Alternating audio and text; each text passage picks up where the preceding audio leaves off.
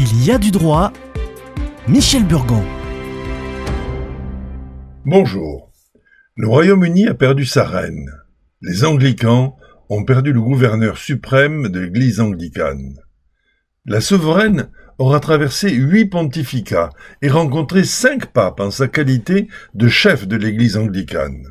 À la fin du XVIIe siècle, l'Angleterre devient une monarchie parlementaire. La Chambre, librement élue, se réunira périodiquement pour voter les lois, un amoindrissement des pouvoirs du roi, tout en conservant le régime monarchique et le statut religieux de la couronne.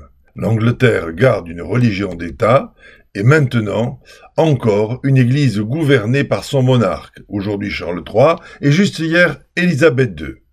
La Chambre des Lords compte 26 archevêques et évêques de l'église anglicane, les Lords Spirituals.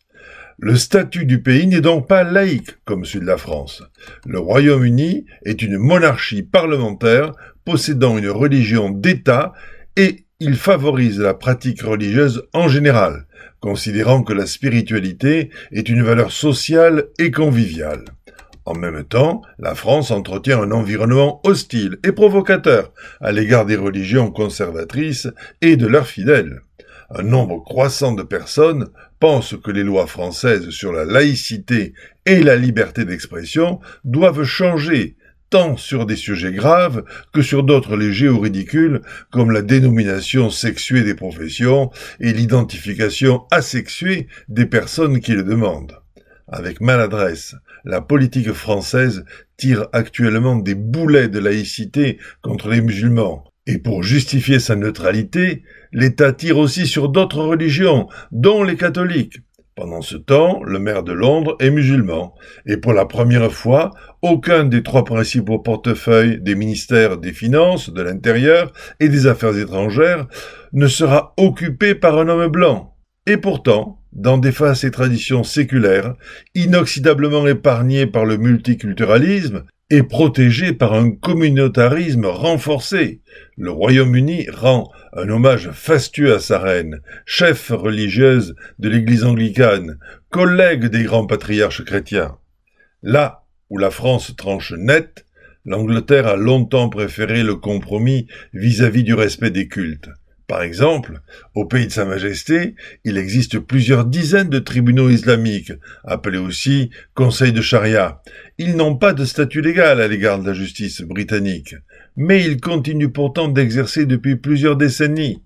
Ceux qui n'obtiennent qu'un jugement civil à leurs problèmes, et non islamiques, peuvent être victimes de la pression sociale seulement au sein de leur communauté mais les décisions religieuses ne s'opposent pas aux décisions rendues au nom de Sa Majesté.